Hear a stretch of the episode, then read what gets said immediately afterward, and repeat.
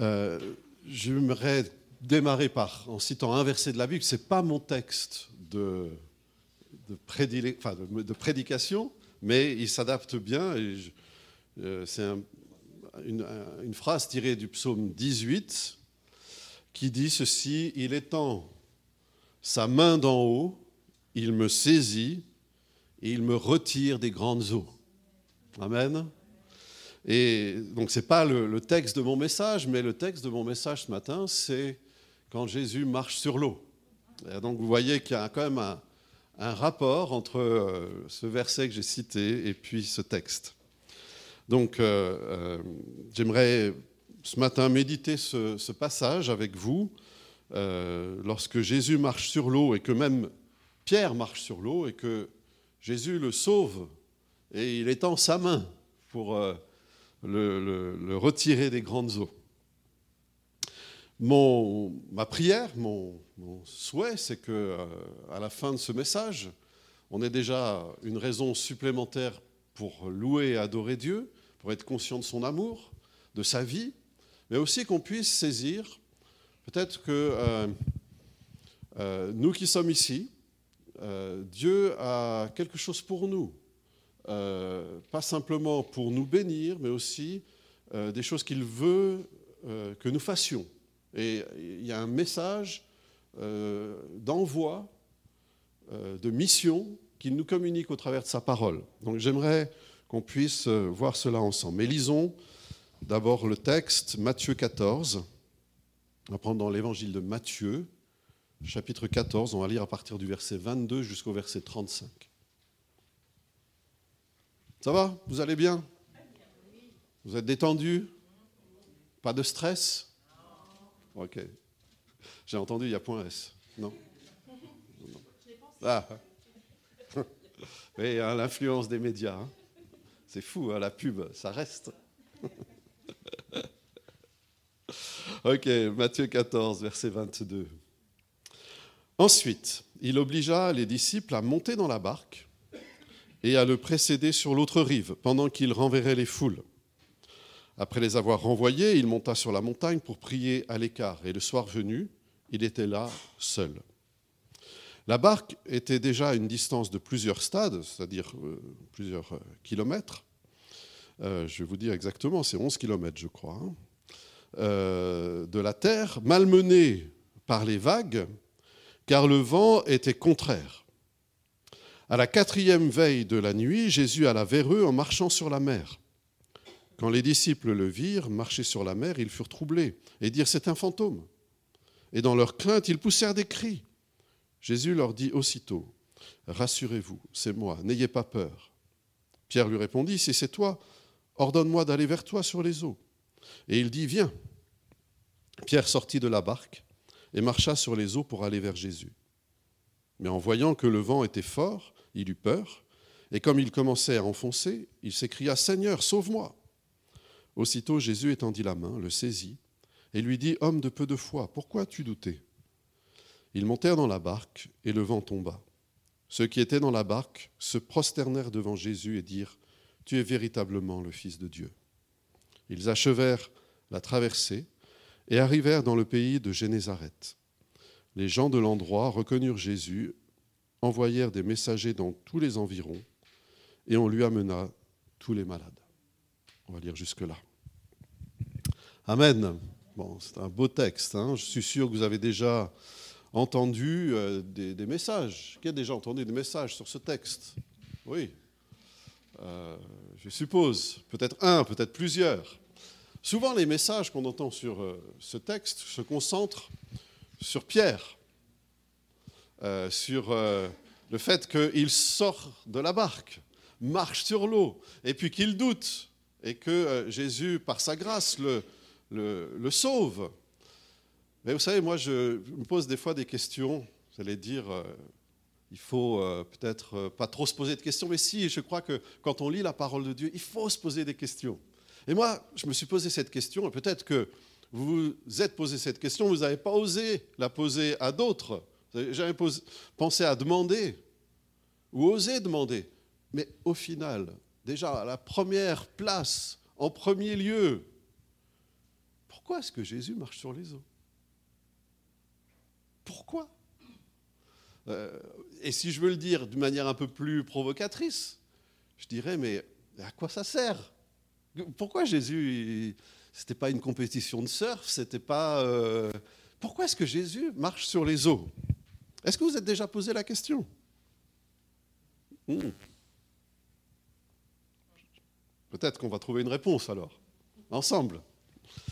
Dans ce récit se trouve dans trois évangiles sur quatre. Vous savez qu'on a quatre évangiles et que trois sur quatre, il y a euh, ce récit dans Matthieu, Marc et Jean. En tout cas, dans ces trois récits des évangiles, dans Matthieu, Marc et Jean, ce récit vient tout de suite après la multiplication des pains. Hein, si on avait lu un petit peu avant, on aurait, vu que euh, Jésus a multiplié des pains et des poissons, et euh, les disciples euh, ont été chargés de nourrir la foule.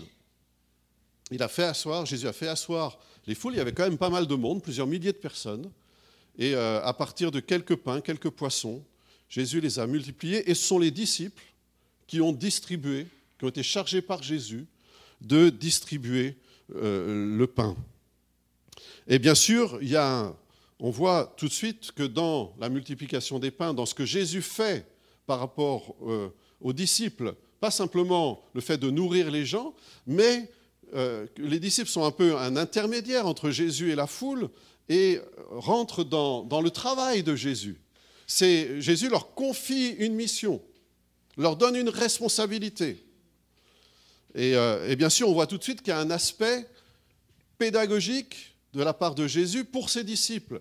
Il leur enseigne quelque chose, il leur montre quelque chose, il leur dit euh, quelque chose de la nourriture qu'ils vont transmettre aux foules de sa part. Et bien sûr, on pense tout de suite bah, que ce n'est pas forcément, bon là c'est du pain, euh, c'est du pain qu'on peut manger, mais on peut penser que derrière ce pain, il y a un enseignement de Jésus en disant que lui est le pain venu du ciel et que les disciples, dans un temps plus ou moins éloigné, vont être chargés de distribuer ce pain pour le monde. Amen. Est-ce qu'on peut imaginer ça?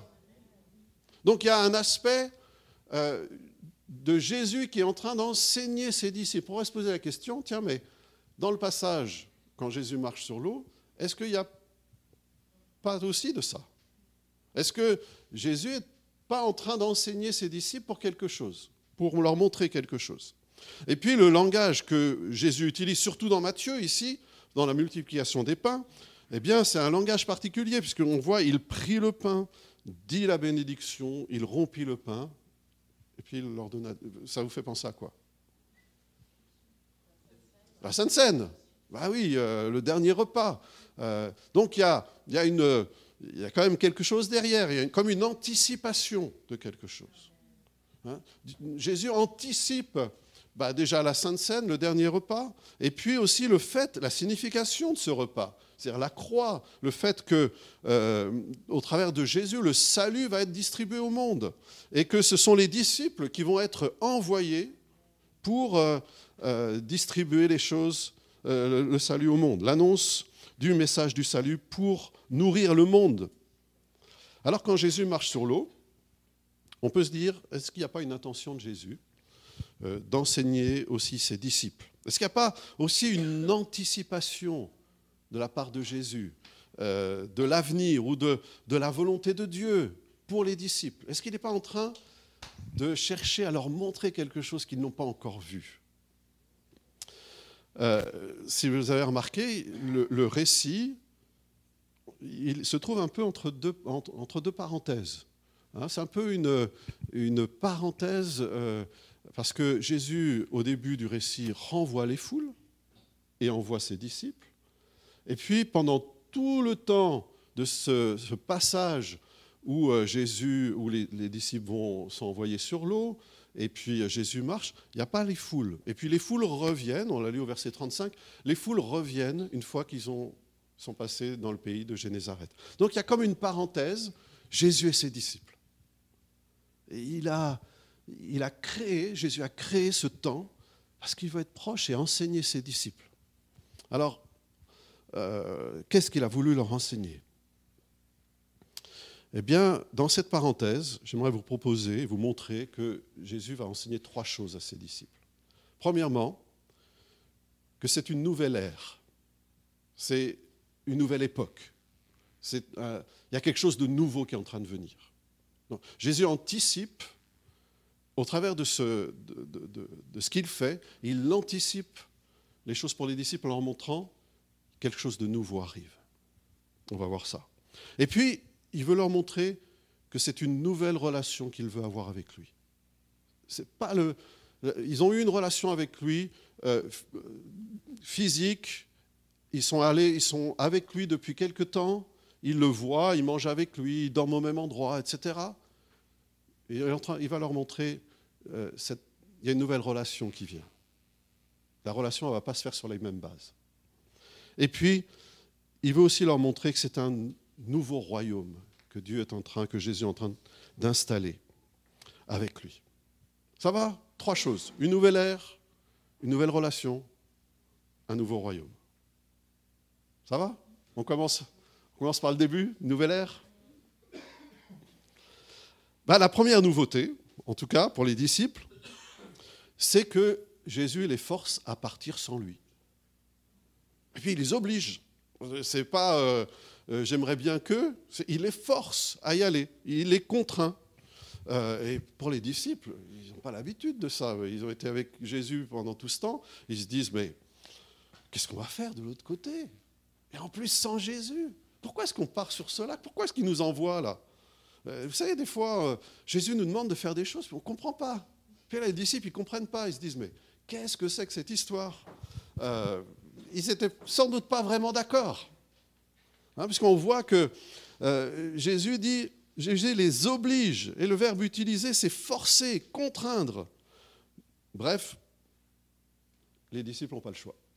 Ils doivent y aller, ils doivent partir, il faut y aller. Et puis Jésus renvoie les foules, monte sur la montagne pour prier, et pour les disciples, ça se gâte, parce que non seulement ils sont partis sans Jésus, non seulement ils sont partis sans le vouloir, hein, ce n'était pas leur, leur souhait, euh, et puis ils sont déjà assez loin sur le lac. Bah, le lac, c'était quand même un, beau lac, hein, puisque euh, il faisait, j'ai un peu regardé, 21 km de large, 21 euh, km de long sur 13 de large. Donc c'était pas 21 km, c'est quand même, ouais, c'est quand même une petite distance. Et puis, la tempête arrive et ils sont malmenés par les vagues. Il nous a dit malmenés. Je ne sais pas ce que vous avez dans votre Bible. Est-ce que au verset, euh, euh, c'est euh, verset 24, il nous a dit la barque était déjà à une distance de plusieurs stades de la terre. D'accord? Et après, vous avez quoi? Mal Malmené, vous avez? Battu par les vents, ok? Ouais. Vous n'avez pas mal à la place de malmené. Vous avez tous malmené? Malmené? Oui. Alors, c'est intéressant. Parce que euh, quand on regarde un petit peu ce mot, c'est pas. Euh, en fait, le sens littéral, le sens original de ce mot, c'est tourmenter. Et euh, Matthieu nous dit que les disciples étaient tourmentés par les vagues. Et puis là, on se dit, mais c'est quand même pas un mot euh, euh, neutre, c'est quand même pas un mot banal, tourmenté. Et puis si on regarde comment Matthieu, dans son évangile, à quel endroit il utilise le mot, vous allez voir, ça va vous donner une petite idée de ce qu'il veut dire. Il utilise, vous savez, quand le centenier vient voir Jésus pour son serviteur qui est violemment tourmenté. Euh, ça veut dire qu'il y avait un combat spirituel pour la santé ou pour euh, euh, le, fait que ce, serviteur du centenier était tourmenté. Tourmenté par qui Par quoi? Matthieu utilise ce mot aussi pour, vous savez, quand il y a une femme cananéenne, syrophénicienne, qui, qui dit à Jésus, euh, ma fille est tourmentée par le démon. euh, sauve-la. Et puis, vous savez, Jésus a une attitude un peu bizarre parce que lui dis non, mais je suis venu pour les enfants de la maison d'Israël. Et puis elle insiste, elle insiste, puis finalement, elle dit une phrase qui déclenche l'action de Jésus, une, une phrase de foi. Elle dit même les petits chiens mangent les miettes qui tombent de la table. Mais sa fille, elle est tourmentée par un démon. Et c'est le même mot. Donc vous commencez à avoir un petit peu une idée de peut-être qu'est-ce qu'il y a derrière ces vagues? Euh, dans, euh, dans un autre euh, passage, même de Matthieu, là c'est des démons qui demandent à Jésus, pourquoi est-ce que tu viens nous tourmenter avant le temps?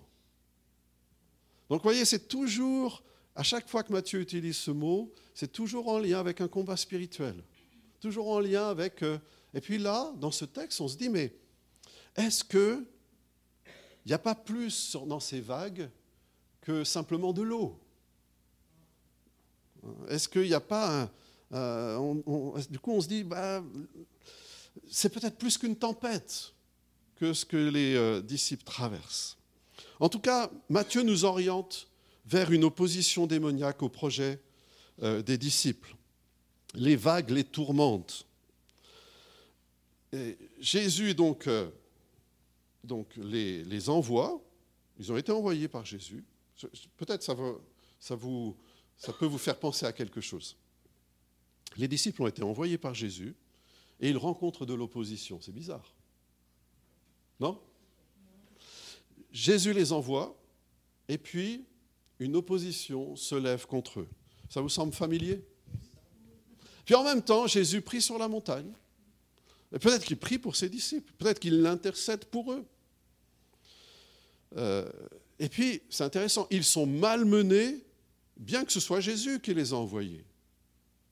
Donc des fois, on pense, si Jésus nous envoie, il n'y aura pas de problème. Mais non, parce que Jésus nous envoie sur un terrain qui est déjà occupé. Et il nous envoie avec une, une mission qui va déranger ceux qui occupent le terrain. Et cela dure toute la nuit pour les disciples. Toute la nuit. Vous savez, quand on, euh, lit ça, on lit ça en quelques secondes, vous avez vu, mais toute la nuit. Vous savez, quand on, quand on, on a quelqu'un de notre connaissance qui passe par des temps difficiles, ça nous semble toujours moins long que quand on est dans la situation difficile. Non? Et pour les, pour les disciples, ça a dû être très long, toute la nuit. Toute la nuit, depuis le soir jusqu'au matin, ils sont dans ce combat sur les flots, tourmentés par les vagues. Mais, il se passe quelque chose. Quand? Il nous est dit à la quatrième veille de la nuit. C'est quand ça? C'est quoi la quatrième veille de la nuit où Jésus alla vers eux en marchant sur les eaux? Donc si on, on va revenir à la quatrième veille de la nuit tout de suite, mais si on revient à la, première question qu'on a posée, à quoi ça sert que Jésus marche sur les eaux? Ben, Moi, j'aimerais vous proposer cette réponse. C'est que Jésus, ici, anticipe sa résurrection. Jésus anticipe le fait qu'il est ressuscité. Et euh, il, a une, attitude, une, action qui va surprendre les disciples comme la résurrection les surprendra. Euh, de la même manière qu'il les a préparés en, leur faisant distribuer le pain, et c'était un enseignement, eh Jésus est en train de préparer ses disciples à quelque chose de nouveau, à une nouvelle ère. Il va, oui, il va envoyer ses disciples, mais pas seulement sur les eaux du lac, il va les envoyer sur les eaux de ce monde, les eaux de ce monde qui sont tourmentés par les ténèbres, par le mal, par la puissance du malin. Mais à la quatrième veille de la nuit, il vient. C'est-à-dire qu'à la fois, il nous envoie, il envoie ses disciples sur des eaux, les eaux du monde qui sont tourmentées, mais en même temps, il ne nous laisse pas seuls. Il vient à notre rencontre. Et il ne va pas les laisser seuls parce qu'il va ressusciter. Pas seulement reprendre vie après être mort, mais la résurrection, c'est plus que le fait qu'il revienne à la vie. La résurrection, c'est qu'il a vaincu la puissance de la mort. Il a vaincu la puissance qui anime ces vagues. Il a vaincu la puissance des ténèbres. Et Jésus va se manifester aux disciples en anticipant sa résurrection, en, leur disant, je vais vous envoyer sur des, eaux qui sont beaucoup plus larges que celles-ci, mais je serai avec vous. À la quatrième veille de la nuit, il fait ça. Et la quatrième veille de la nuit, c'est quand? C'est le petit matin. C'est les premières lueurs du jour. Aux premières lueurs du jour. Ça ne vous fait pas penser à quelque chose? Ah Oui, à la résurrection. À, quel moment la résurrection a lieu? Aux premières lueurs du jour. Au matin du troisième jour. Quand le jour nouveau se lève. Après avoir lutté par leur force contre les vagues, au point du jour, quand le soleil se lève, Jésus marche sur les eaux pour les rejoindre. Bon, ça semble une bonne nouvelle comme ça, mais pour les disciples, c'est un peu la panique. Hein. ils commencent à... ils ne sont pas habitués, hein, ce n'est pas le Jésus qu'ils connaissent. Ils se disent, voilà, c'est un fantôme. Hein, ça les trouble, ils ont peur, ils crient. Ils crient de peur, il nous est dit. Puis, euh, dans leur crainte, c'est le mot phobos. On connaît le mot phobos parce qu'en français, ça a donné phobie. C'est vraiment euh, euh, une grande peur. Hein. Ils poussent des cris. Mais Jésus leur dit prenez courage. C'est intéressant. Prenez courage, c'est moi. Vous savez, quand Jésus dit c'est moi, c'est plus que c'est moi Jésus.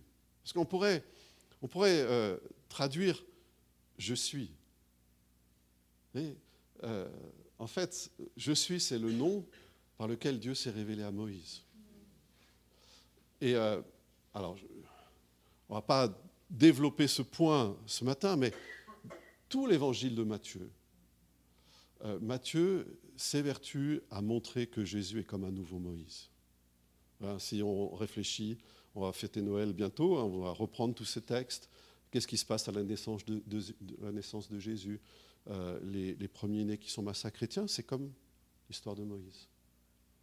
Euh, qu'est-ce qu'on a d'autre encore? Jésus qui euh, monte sur la montagne et enseigne ses disciples, comme Moïse. il a appelé son fils hors d'Égypte, alors que le texte que Matthieu cite n'a rien à voir avec Jésus. Dans l'Ancien Testament, c'est Osée 11, euh, verset 2, je crois. Et il est question d'Israël. J'ai appelé Israël hors d'Égypte, j'ai appelé mon fils hors d'Égypte. Comme, Moïse. Et puis on pourrait aller plus loin. Jésus euh, choisit douze disciples, comme douze tribus, etc. Donc, il y a un lien qui est en train de se, faire. Et Matthieu, dans la pensée de Matthieu, pourquoi, pourquoi Matthieu fait ça? Parce qu'il veut convaincre que Jésus est le Christ. Il veut convaincre euh, des, destinataires, des gens qui vont recevoir, qui vont lire son évangile. Ce sont principalement des gens qui sont issus du judaïsme. il leur dit, mais il y a un nouveau Moïse, il y a un nouveau peuple. Et vous êtes un nouveau peuple. Et ce peuple ne concerne pas uniquement les enfants d'Israël, mais toutes les nations. C'est un nouveau pas parce que Jésus est un nouveau Moïse. Et Jésus leur dit, ne craignez pas, c'est moi. C'est le même... Euh, vous savez, il y a d'autres indices qui nous font penser à la résurrection parce que chaque fois que Matthieu parle de peur, c'est en lien avec la résurrection. Euh, ceux qui gardent... En fait, il faudrait... Vous avez le temps? C'est bon? On a un petit peu de temps? Vous êtes toujours intéressé Ok.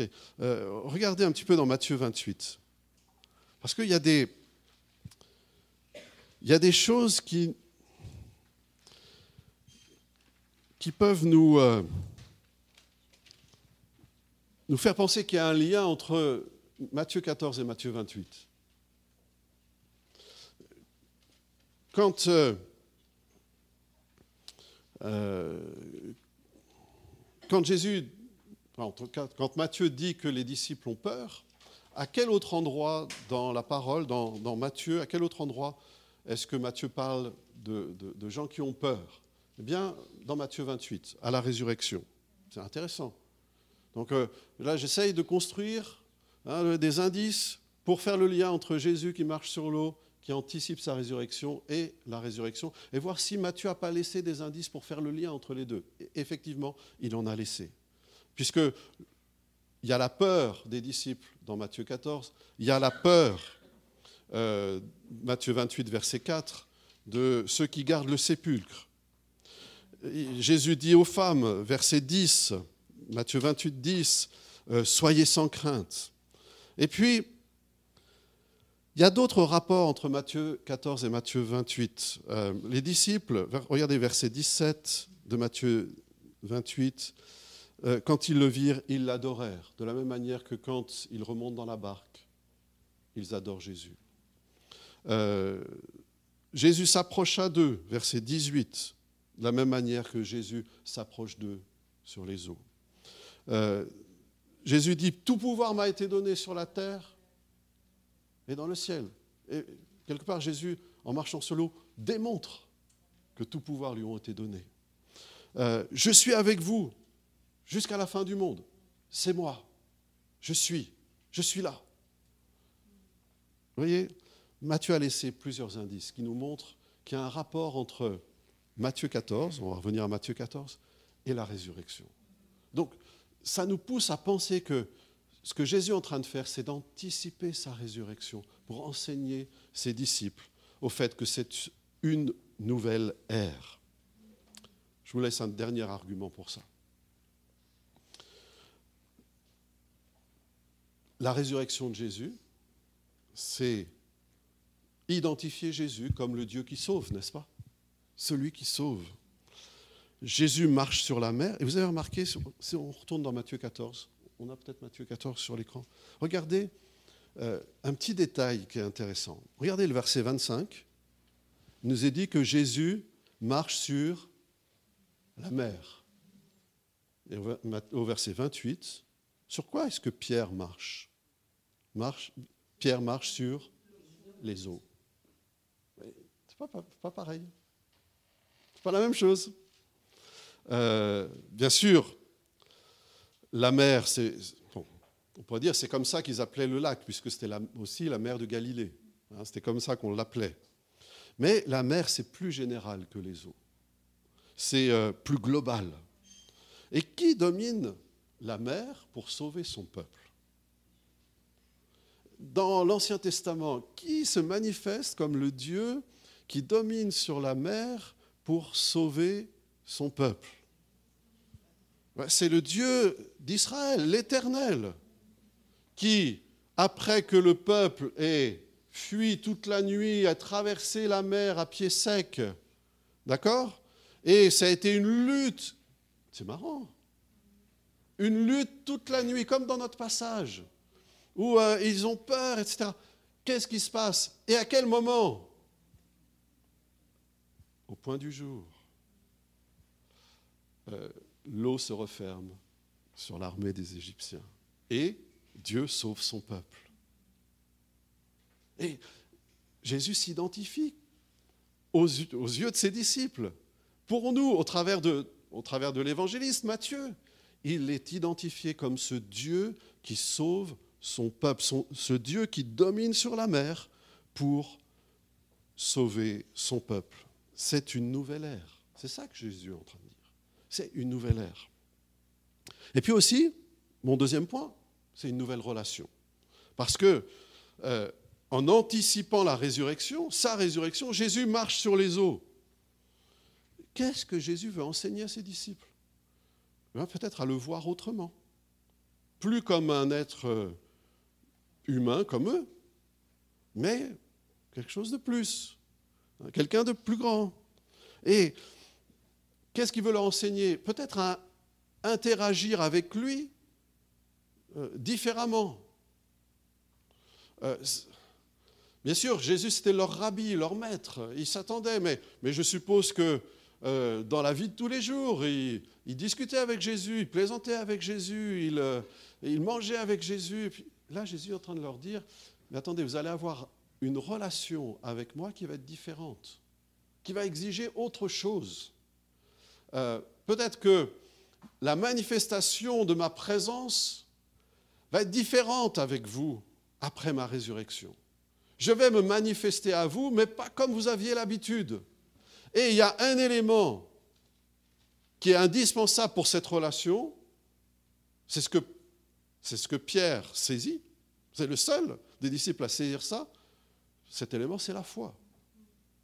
Il dit, mais si c'est toi, ordonne que j'aille marcher sur les eaux avec toi. Et il le fait. Et Jésus, il voit les vagues, Pierre voit les vagues, a peur et commence à s'enfoncer. Et Jésus lui dit, homme de peu de, de foi, pourquoi as-tu douté? Ce n'est pas que Jésus est en train de le reprendre, c'est que Jésus est en train de l'éduquer, de l'instruire, lui dire, mais si tu veux marcher dans cette dimension avec moi, il faut la foi. Et c'est ça qu'il te faudra quand je serai ressuscité, pour être en relation avec moi. Il faut la foi. Il faut pouvoir marcher. Il y a une nouvelle modalité euh, pour être en relation avec Jésus, c'est la foi. Il n'y en a pas d'autre. Pierre, c'est le, premier, puis le seul à saisir cela. Il sort de la barque et Jésus lui dit Viens. Il marche sur les eaux. C'est-à-dire que Pierre, avec Jésus, marche sur l'opposition, marche sur la puissance qui les a tourmentés jusque-là. Mais Pierre apprend et il coule. Ça veut dire qu'on ne réussit pas forcément du premier coup. Ça, c'est peut-être un peu rassurant pour nous.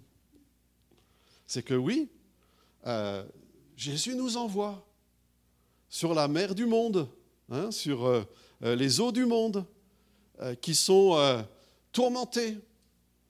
Et il nous envoie avec ce défi de, marcher sur les eaux. Mais des fois, on peut, comme Pierre, avoir peur. Ça arrive. Écoutez, mais, mais, mais le message qu'il y a derrière, c'est que Jésus est là. Et dès que, dès que Pierre crie à Jésus, Sauve-moi, qu'est-ce que Jésus fait? Il étend sa main et le saisit. Il le saisit des grandes eaux. Il le délivre. Donc Jésus est aussi en train d'enseigner à Pierre, Pierre, ça ne va pas être facile, mais je serai toujours là je serai toujours avec toi. Je serai toujours prêt à saisir ta main. Je serai toujours prêt à venir pour te soutenir. Waouh! Quand on est en train de marcher sur les eaux, d'accord? Euh, Quand on répond à l'appel de servir le Seigneur, d'aller sur les eaux de ce monde, on peut être certain d'une chose, c'est qu'au moment où on crie à Jésus, Jésus sera là. Il est là, c'est moi. Je suis là. Et, et, Jésus va le répéter plusieurs fois dans l'Évangile. Là où deux ou trois sont réunis en mon nom, je suis au milieu d'eux, etc.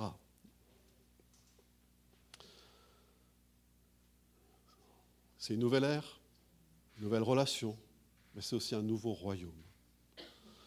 Jésus, euh, dans ce récit, montre que les disciples, finalement, sont appelés à agir dans deux royaumes. Ils sont envoyés sur le royaume de la mer, là où il y a des tourments, là où il y a des défis, là où il y a des tempêtes, là où il y a une action euh, qui des fois dépassent notre entendement, euh, nos forces, nos capacités. Pourtant, les disciples, c'était des pêcheurs professionnels, ils avaient l'habitude d'être sur l'eau. Mais là, ça dépassait leur capacité. Ils sont donc euh, envoyés sur ce royaume-là, mais il y a aussi un autre royaume son royaume, le royaume de Jésus, qui est inauguré par sa venue, qui est inauguré par la croix, par sa résurrection. C'est un royaume éternel qui sera définitivement établi quand Jésus reviendra, mais entre-temps, les disciples sont dans les deux royaumes, marchent sur les eaux, et en même temps peuvent compter sur le royaume qui n'est pas encore complètement là, mais qui est déjà là. Et le mode de fonctionnement de ce royaume, c'est quoi? C'est la foi.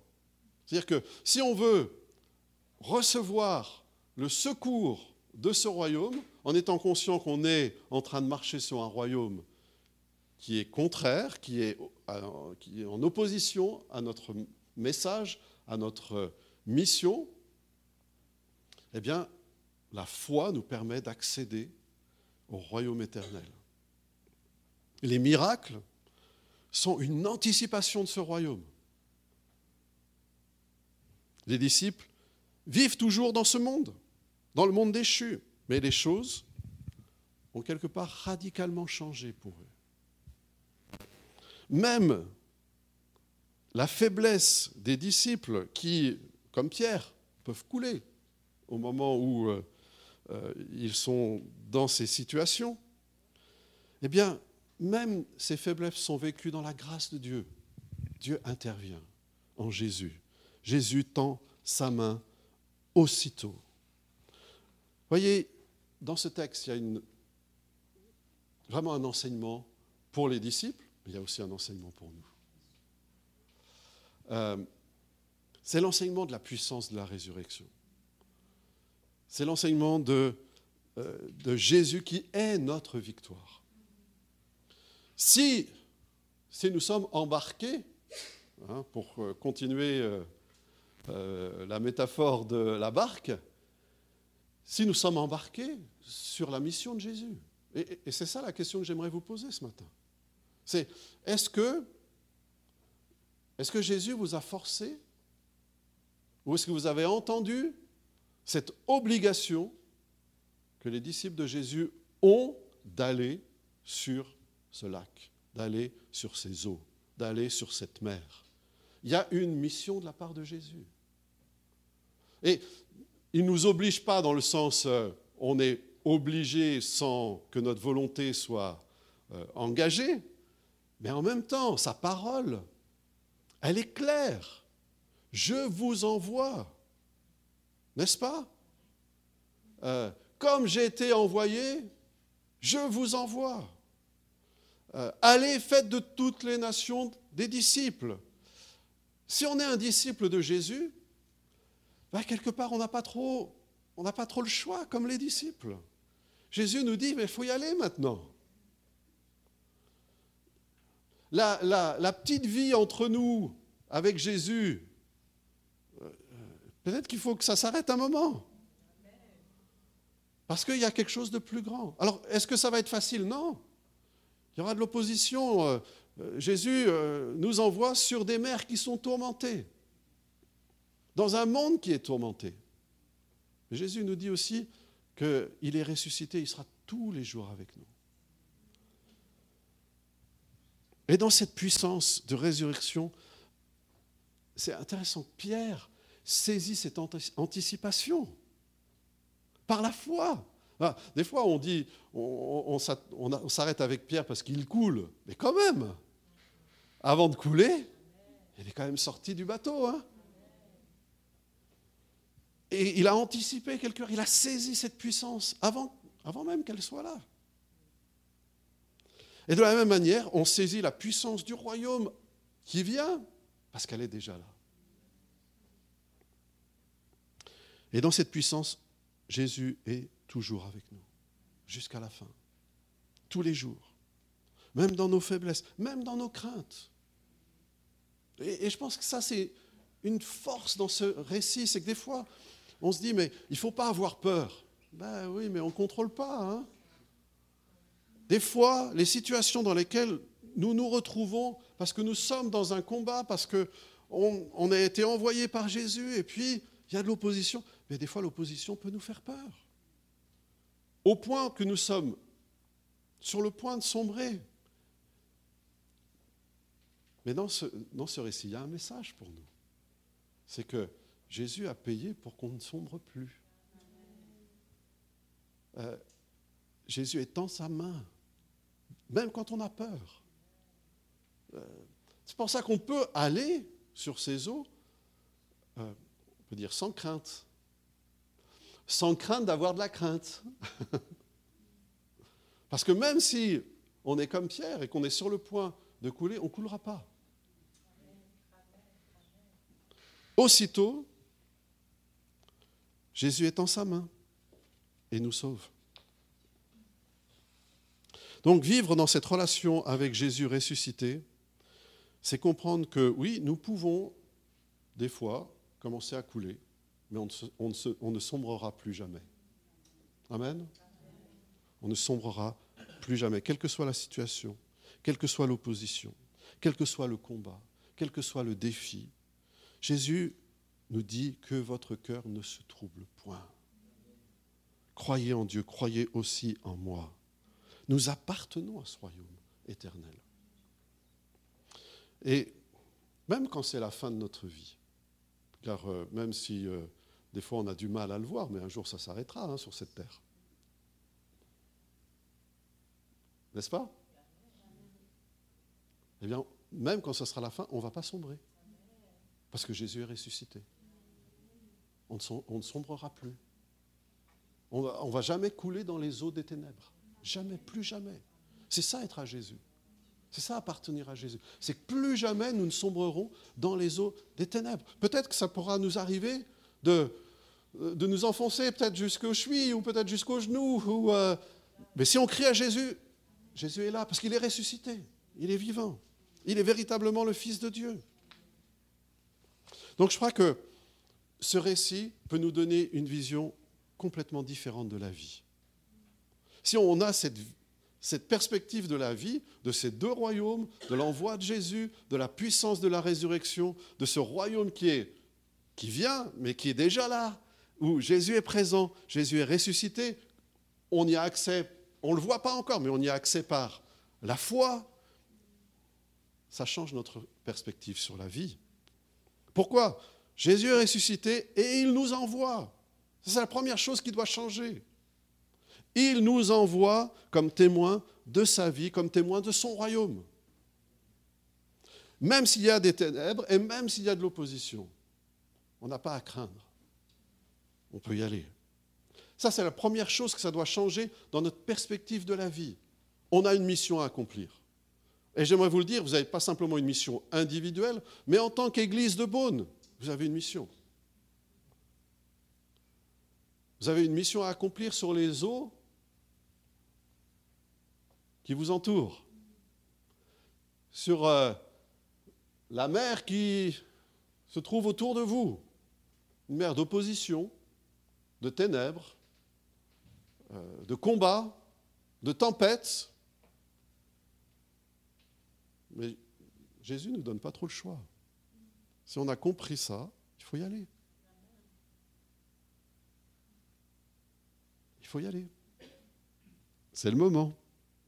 Mais la deuxième chose, c'est que si on y va, on comprend que Jésus est ressuscité.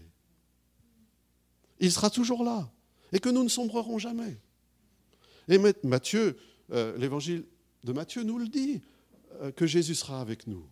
Il nous le dit plusieurs fois, il nous dit que Jésus, quand il naît, il sera appelé Emmanuel, Dieu avec nous. Il nous dit que euh, même dans la mission, je suis avec vous tous les jours jusqu'à la fin du monde.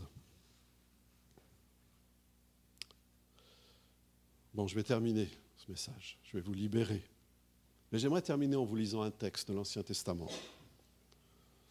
Écoutez bien, on va pas, je ne vais pas vous donner la référence, mais j'aimerais que vous écoutiez. C'est le début d'un psaume, tout ce que je vous dirai.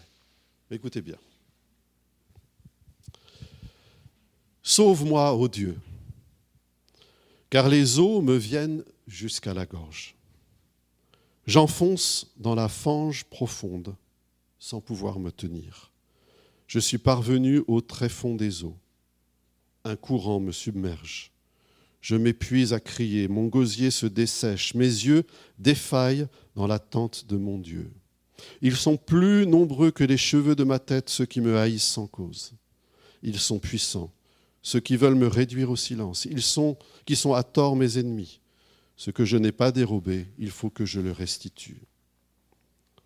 Peut-être que Pierre aurait pu dire ces paroles. En tout cas, le début.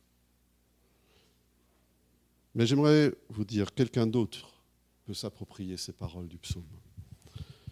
C'est Jésus. Parce que pour que Pierre ne coule pas, Jésus est allé au fond. Il est allé au fond des eaux. Il est allé au fond de la mort. Il est allé dans les eaux du jugement, dans les eaux de la condamnation à notre place. Ce psaume, c'est le psaume, je vais vous dire, donner la référence maintenant. C'est le psaume 69, le début. Ce psaume concerne Jésus. Il est allé au fond, lui innocent, traité comme un coupable. À la croix, il s'est épuisé à crier dans l'attente de son Père. Mais pour que nous ne soyons jamais abandonnés, il a été abandonné. Il a accepté d'être abandonné. Et j'aimerais vous dire, nous ne pouvons plus, nous ne pourrons plus sombrer, parce que Jésus a sombré à notre place. Jésus a touché le fond pour nous. On ne va plus jamais toucher le fond. Ni au cours de notre vie, ni à notre dernier souffle. Et c'est dans cette puissance que nous pouvons obéir au Seigneur et aller sur les eaux de ce monde pour transmettre cette puissance de résurrection. Jésus est allé au fond de la mer pour que plus jamais nous ne coulions. Si nous pouvons saisir cela, nous pouvons aussi saisir que Jésus nous envoie sur les eaux pour témoigner, pour le servir, pour être ce peuple qui annonce un nouveau royaume. Est-ce qu'on peut prier ensemble?